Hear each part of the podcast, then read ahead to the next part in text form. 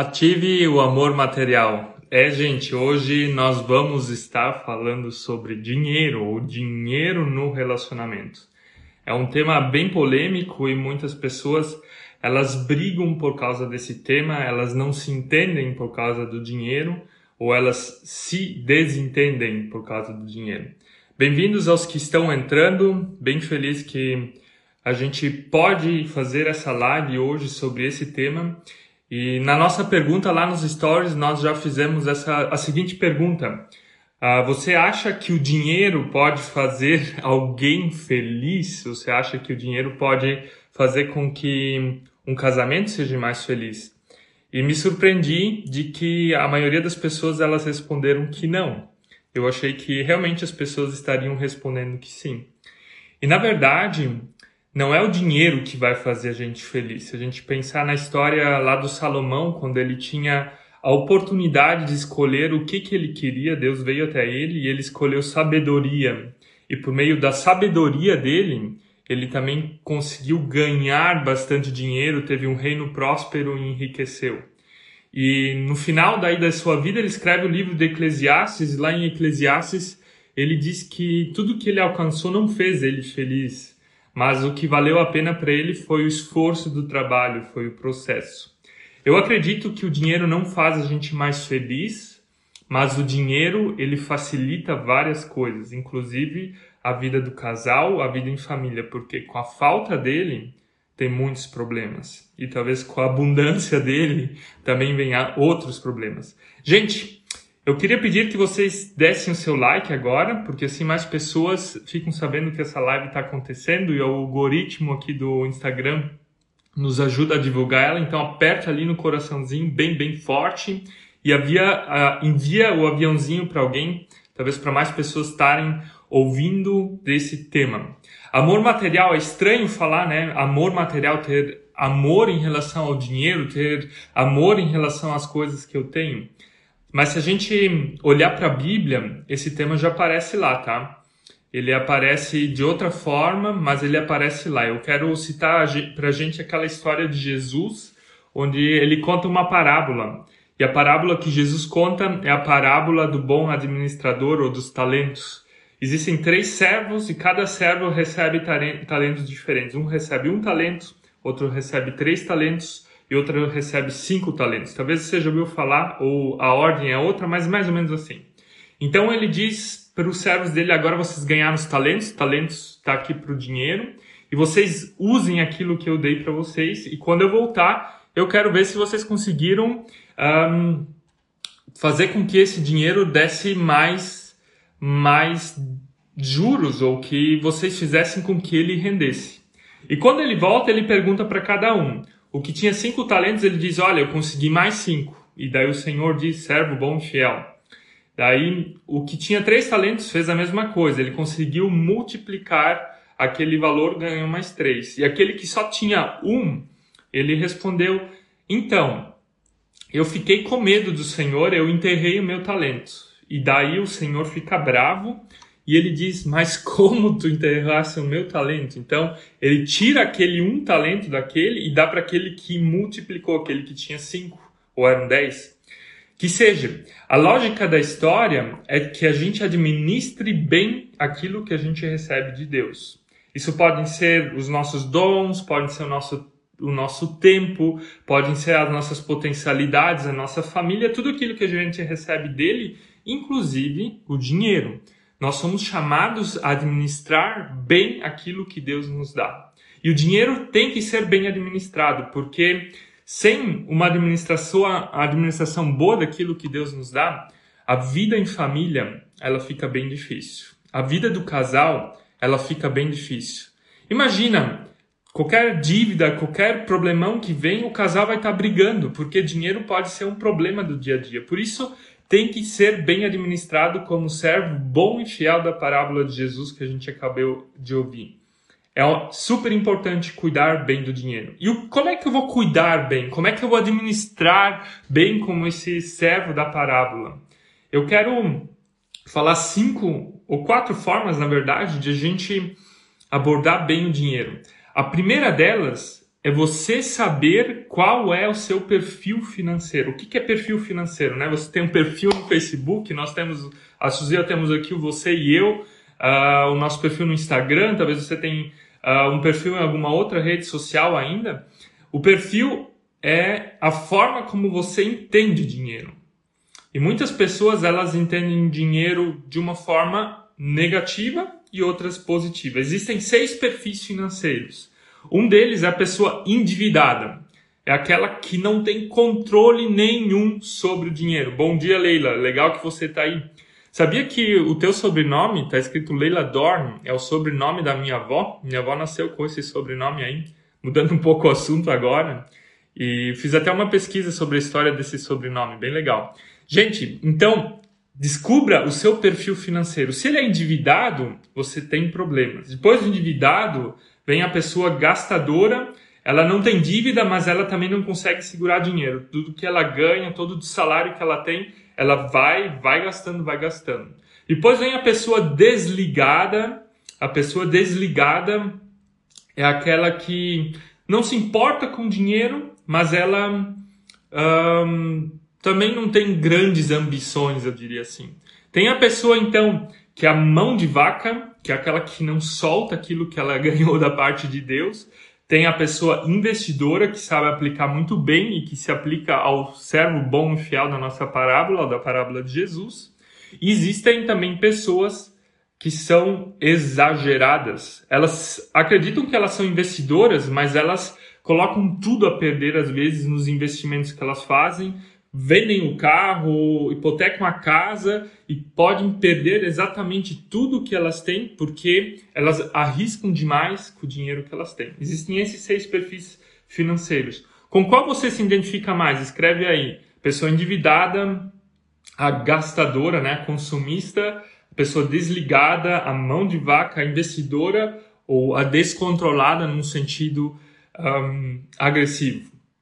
Se a gente quer ativar o amor material para que a gente cuide bem daquilo que a gente cuida, que a gente ganha da parte de Deus, é super importante que a gente seja do perfil investidor ou que a gente chegue mais perto dele, que a gente se afaste da pessoa endividada, mas também daquela talvez agressiva demais, por poder prejudicar a vida em família ou a vida da, ou, ou o dia a dia, né? O Rafael escreveu aqui, desligado, querendo ser investidor, já é um bom passo. Queria dizer que eu também era desligado, tá? Eu queria... Hum, eu era desligado no começo do nosso casamento e a Suzy e eu, então, a gente chegou numa crise. Porque em algum momento eu olhei para o nosso para nossa situação financeira, nós não tínhamos nenhuma dívida, mas a gente também não conseguia guardar nada. A Suzy tinha um perfil um pouco mais um, digamos assim, gastador, não fazia dívidas, mas a gente chegou no momento onde a gente queria ter mais dinheiro para fazer algumas coisas, fazer as viagens e tal, mas não tinha. A gente gastava tudo que, que a gente ganhava. Isso me obrigou, então, a mudar o meu perfil. Que hoje eu acredito que eu sou mais um tipo investidor, eu li livros, me aperfeiçoei no assunto. Na época, já faz muito tempo, né? No começo do nosso casamento, 10 anos atrás, a gente leu aquele livro do Gustavo Cerbasi, Casais Inteligentes Enriquecem Junto, então ele nos ajudou muito na época a ajustar as nossas finanças. Então, mais pessoas escrevendo aqui, a Leila diz que quer ser investidora, o Daniel falando que ele é mão de vaca investidor, então cada um se identificando, isso é muito bom. Agora, pensando no casamento, é super importante que a pessoa que administra o dinheiro no casamento é a que tem mais um perfil mão de vaca investidor porque é essa pessoa que vai ajudar vocês a levar o dinheiro para o lugar certo, levar os bens de vocês para o lugar certo. Isso não tem nada a ver se é homem ou a mulher, também não tem nada a ver com quem ganha mais, tem a ver com quem sabe guardar e investir melhor. Né? Tem aquele preconceito de que é o homem que cuida da casa, a mulher não.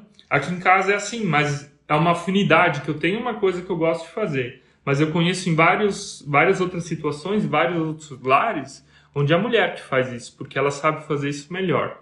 Então, para que na sua casa isso funcione bem, faça com que a pessoa que tem um perfil mais investidor seja aquela que controle as finanças. A nossa opinião como casal é também que as finanças elas sejam cuidadas, uh, sejam, sejam vistas juntas, que é o casal que administra elas juntas. Nós não separamos as nossas finanças. Nós temos uma conta conjunta e ali entra o nosso salário, ali a gente administra aquilo que a gente ganha. Também temos uma conta separada porque a Suzy ela é autônoma, né, com as artes dela e tudo mais. Então algumas coisas legais precisam ser feitas ali, mas na nossa tabela de controle financeiro nós administramos tudo juntos e nós decidimos juntos as coisas que nós vamos fazer. Mas também temos aquelas quantias, aquelas mesadas que a gente dá um para o outro, para o marido, para a mulher, para comprar os nossos mimos, para comprar aquilo que a gente acha legal. Então, o primeiro grande passo para ativar o amor material é saber qual é o seu perfil financeiro e fazer com que o casal ou a pessoa que tem um perfil mais investidor cuide das finanças do casal. Gente, queria mais uma vez pedir que vocês deixassem seu like agora aqui, para que mais pessoas fiquem sabendo que nós estamos fazendo essa live. E também compartilhe ela com alguém, para que outras pessoas estejam recebendo assim. Vocês ajudam o algoritmo do Instagram a propagar um pouco melhor essa live e nós somos gratos para vocês pelo tempo que também estamos investindo e preparando esse material. Então, o segundo passo, obrigado, gente. Segundo passo é desconstruir crenças erradas que nós temos do dinheiro. Eu não sei se você é cristão ou não, a Suzy e nós acreditamos em Deus, nós temos como princípio a vida de fé e tudo mais, mas na igreja, no meio cristão, a gente escuta várias coisas negativas do dinheiro. Até abusos, né, de algumas igrejas que exploram as pessoas e tudo mais. Mas você já ouviu frases do tipo: dinheiro é sujo, o dinheiro é a raiz de todos os males, o dinheiro não é importante, não traz felicidade, as minhas condições de vida não me permitem ter mais dinheiro, investimento é só coisa de pessoa rica, os ricos são pessoas desonestas, os ricos são pecadores e vão para o inferno. Você já ouviu coisas assim? Se você já ouviu, deixa, deixa um smile né, ali. Ou talvez você pense até assim. E a Suzy e eu, a gente até pensou muitas vezes assim. E cresceu também com essas coisas. E agora, se a gente olhar de uma forma bem sensata para a Bíblia, a Bíblia ela fala assim negativamente do dinheiro. Mas quando o dinheiro ou os bens materiais se tornam um Deus, quando se tornam um Deus na nossa vida, quando tomam o lugar de Deus. Ao mesmo tempo, o dinheiro é Deus quem nos dá para que a gente tenha uma vida melhor, para que a gente tenha uma vida bem organizada, para que a gente tenha uma vida em família que funcione de uma forma legal. Então, a Bíblia tem essas duas coisas. Ela fala mais de duas mil vezes sobre dinheiro e bens materiais. E muitas vezes negativa, mas também muitas vezes positiva. Então, tem as duas coisas que fazem parte da Bíblia. E o desafio que a gente tem é não tornar o dinheiro dono do nosso coração, mas que Deus seja o dono do nosso coração. E quando Ele é o dono disso, a gente também vai saber cuidar bem do nosso bem material, cuidar bem daquilo que Deus nos dá. Então, eu queria te convidar a você vencer talvez crenças negativas que você tem sobre dinheiro, porque nós atraímos aquilo que nós pensamos, né? Se eu só fico falando mal de pessoa rica, se eu só fico falando mal do dinheiro, de dizendo que ele é sujo, ele vai ser sujo. Eu também não vou conseguir lidar com ele, né? Então, dinheiro, ele precisa sim, ele precisa sim ser uma coisa importante. Ele pode sim trazer felicidade no sentido de facilitar coisas na minha vida, mas ele não pode ser um fim em si mesmo. Porque é Deus que nos dá força para trabalhar, para ganhar dinheiro, para ter sabedoria para investir e tudo mais.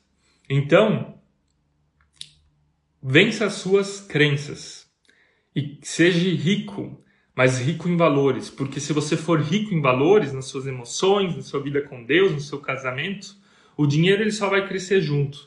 E esse foi o segredo de Salomão. A sabedoria que ele pede de Deus, na verdade, é ser rico em valores, em propriedade, em uh, tudo mais que, que Deus nos dá. E é interessante que as pessoas, por exemplo, que ganham numa loteria, elas perdem quase tudo alguns anos depois. Eu acho que as estatísticas dizem que são 95% das pessoas que ficam mais pobres antes de ganhar na loteria. Interessante, por quê? Porque elas não são ricas de valores, porque elas não são ricas de coração, porque o coração está no lugar errado, porque o coração não está lá em Deus. E quando o coração não está lá em Deus, o dinheiro ele vai sumir de novo. porque Deus também me dá inteligência emocional, espiritual de administrar bem aquilo que Ele dá. Então, vence suas crenças negativas, se desenvolva como pessoa na tua espiritualidade, que ter dinheiro só vai ser uma consequência daquilo que você é, daquilo que você vive no seu dia a dia. Então, essa é a segunda coisa para que você ative o amor material em você. E a terceira coisa são agora questões bem práticas é você ter um controle financeiro. Se você ter um bom controle do seu dinheiro, o dinheiro também vai sobrar. E o dinheiro vai estar tá lá. A Suzy e eu, nós temos uma tabela onde a gente anota as nossas entradas, as nossas saídas fixas, as nossas saídas variáveis. E nessa tabela a gente, a gente atualiza ela então todo mês. A gente está lá atualizando ela para que dessa forma a gente não se prejudique para que a gente saiba para onde é que o nosso dinheiro está indo e para que sobre dinheiro. Então, a gente vai postar lá no nosso grupo do WhatsApp, também lá no Telegram, a tabela que a gente mesmo usa. Não é perfeita, mas ela nos ajuda, é a forma como a gente cuida. Eu sei que existem vários aplicativos. Se você conhece talvez algum aplicativo, pode escrever aqui nos comentários. A Suzy eu a gente não usa, mas é por costume, né? A tabela ela funciona bem para nós, então é um costume que a gente tem e assim a gente tem a transparência financeira como casar um com o outro e ao mesmo tempo o controle. Então você tem que achar um meio para ter um controle sobre as suas finanças. E esse controle se resume em quatro coisas, né? Saber quantas entradas você tem no mês, saber as entradas extras, né? Às vezes a gente tem o décimo terceiro salário, tem alguma outra coisinha que a gente ganha, um presente, por exemplo saber quantas entradas fixas, as saídas fixas a gente tem no mês, né? Que são as mensalidades, que água, luz, tudo mais que a gente sabe que vai gastar todo mês. E também tem as, as saídas variáveis, né? Coisas que variam no mês. Então eu vou postar essa tabela lá no nosso grupo e você pode estar tá dando uma olhada e talvez pode estar tá te ajudando a, a, a organizar isso. Você pode participar no grupo se você vai ali no nosso Eliane, né? Se você vai lá no nosso perfil, ali na bio tem um linkzinho, é o Linktree. E lá tem grupo do WhatsApp, ou grupo VIP do, uh, do WhatsApp ou do Telegram. Você entra lá e depois da live vou estar postando para vocês essa tabela. E também tem um exercício de, de aprofundamento, né? Com algumas perguntas para você refletir, um texto bíblico para ler, que a gente vai estar postando isso para vocês lá. Então, essa tabela ou esse controle consiste em, em, saber quanto entra, quanto sai e principalmente, gente, de você pagar a si mesmo. A Suzy e eu, a gente costuma no começo do mês separar uma porcentagem do valor que a gente quer economizar, que a gente quer investir. A gente não separa no final do mês, porque essa ideia de guardar o que sobra não, não tem, a gente gasta.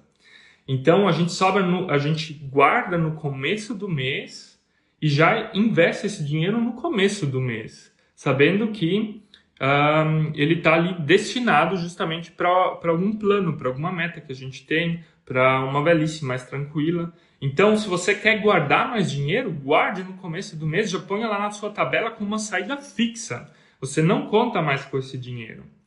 E quando você quer guardar dinheiro, é super importante que você tenha primeiro uma reserva de emergência. Uma reserva de emergência é ter a sabedoria de Salomão, né? Pra, ou a sabedoria de José. Nos anos de fartura você guarda para nos momentos de dificuldade você ter o cereal lá no celeiro. E a reserva de emergência ela consiste de 6 a 12 meses de salário daquilo que você ganha mais ou menos no seu dia a dia. Quando você tem esse dinheiro, quando você tem esse salário, você tem esse dinheiro guardado, isso te possibilita dormir de uma forma mais tranquila. Isso te possibilita a ter a sanidade diante das dificuldades. Por exemplo, agora a gente está passando por, pela crise do coronavírus, várias pessoas perderam seu emprego. Eu mesmo, Marco, tive que trabalhar durante seis meses de meio período. Então, tendo a reserva de emergência, a gente sabe que pode estar um pouco mais tranquilo. E isso ajuda, né? Então, tem uma reserva de emergência, e quando você tem essa reserva de emergência, você pode estar investindo. Não vou falar agora de investimentos ou como investir, porque é um tema um pouco mais complicado, talvez a gente vai fazer uma semanada ainda só sobre finanças, então a gente pode estar falando sobre isso. Mas investimentos existem investimentos em renda fixa, em renda, renda variável, como ações, como fundos, ou mesmo ações no exterior, né? São coisas que você pode estar fazendo. Então, esses são os passos. Controle as suas finanças, gaste menos do que você ganha, guarde no começo do mês o que você quer guardar, guarde primeiro na reserva de emergência e depois comece a investir. Então, essa é uma coisa assim geral, uma coisa mais prática. E o último ponto, para que você ative o amor material em você, para que você ative o dinheiro na sua vida, no seu casamento, é você ter planos. Você ter planos de vida, mas também ter planos para o seu dinheiro. Se você está no ponto A e quer chegar no ponto, no ponto B, você tem que identificar o teu ponto A. Né? Se você tem dívidas, então você tem que saber quanto você tem de dívidas. Se você um, quer, por exemplo, comprar um carro, comprar uma casa, comprar, fazer uma viagem, esse é o teu ponto B. Então você tem que saber quanto dinheiro você tem que guardar para chegar até lá. Então identifique onde é que você está no teu ponto A. Você tem dívidas, não tem? Você tem dinheiro guardado, não tem? Anote tudo que você tem para você saber se sintonizar. E, a, e os planos é saber onde é que você quer ir com as suas finanças, né? Agora, compartilhando a Suzy, nós temos planos futuros. Quais são os nossos planos futuros? A gente quer ter uma aposentadoria mais tranquila. A gente sabe que várias pessoas no Brasil, elas dependem de familiares, dependem do governo, dependem de várias coisas. A gente, então, vai guardando um valor para nossa aposentadoria. E vai investindo esse valor para isso. Isso é um plano futuro que a gente tem. Mas é um plano bem longe, né? Em 20, 30, 40 anos. Então, tenha você os teus planos. E esses planos podem ser metinhas, coisas que você quer realizar agora logo, nos próximos meses, no próximo ano. Podem ser metas, coisas que você vai um, realizar em médio prazo, em dois a cinco anos, ou mesmo metonas, né? Como eu, como eu mencionei a nossa metona aqui. Então, nos seus planos, saiba dizer quais são as suas metinhas, o que você quer alcançar logo com o dinheiro, as suas metas né, de meio prazo, médio prazo, e as suas metonas, as suas metas de longo prazo que você quer alcançar um dia na vida. Então, identifique e tenha metas. E se você tem dívidas, então pague primeiro as suas dívidas e depois estabeleça novas metas. Porque sair das dívidas é a primeira prioridade que você deveria ter para ativar o amor material. Porque Deus quer que nós sejamos aquele servo bom e fiel, que cuida bem daquilo que a gente recebe dele, e na verdade até multiplica aquilo. E a gente falou de dinheiro, mas também é com o seu tempo, com os seus dons, com o seu amor, com tudo aquilo que faz parte da tua vida de casal. Gente, não tem coisa mais gostosa vocês como casal saberem cuidar bem do dinheiro que vocês têm? Isso ajuda muito a não ter brigas e soluciona um monte de problemas que muitas vezes a gente tem na vida amorosa. Então, relembrando as quatro coisas, saiba o seu perfil financeiro, desconstrua crenças negativas, Tenha uma forma de controle financeiro, estabeleça metas para o seu dinheiro. Assim você vai estar ativando o amor material na sua vida, no seu casamento, em você mesmo. Se você gostou dessa live, compartilhe ela com alguém ainda, talvez marque alguém ou faça um print com uma frase que te marcou e recompartilhe ela no seu story, nós vamos recompartilhar você. E amanhã vai ser a nossa última live, que vai ser sobre o amor divino de ativar a espiritualidade na vida do casamento, na vida do casal. Falamos já sobre o amor próprio, sobre o amor sexual, sobre o amor relacional. Lá no nosso GTB você pode estar conferindo então essas lives e nos vemos amanhã. Deu agora exatamente 25 minutos. Eu desejo para vocês hoje uma abençoada quinta-feira, um ótimo dia e nos vemos por aí. Valeu, gente. Amém um abençoado dia.